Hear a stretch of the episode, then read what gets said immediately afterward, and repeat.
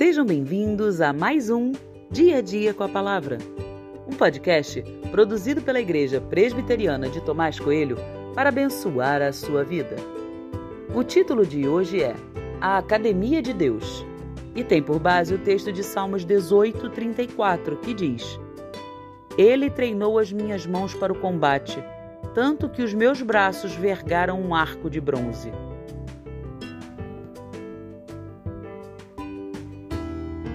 Você se considera uma pessoa forte? Creio que essa pergunta possa ser entendida de pelo menos duas formas diferentes. A primeira forma de responder a essa pergunta é falar sobre a nossa força física. Se você consegue carregar grandes pesos ou fazer determinados exercícios, você pode se considerar uma pessoa forte.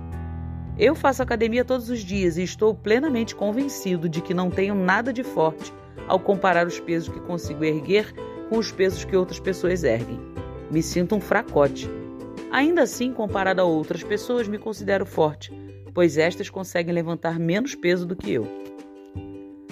A segunda forma de responder essa pergunta é falar sobre a nossa força emocional, que seria a nossa capacidade de enfrentamento de problemas e situações difíceis. Repare como o salmista fala sobre força. Deus o havia treinado para a batalha a tal ponto que agora ele conseguia dobrar um arco de bronze. Certamente não é sobre força física que estamos falando aqui, mas sobre força emocional.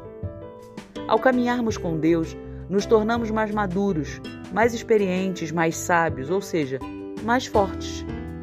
Se seu desejo é apenas a força física, uma academia resolve.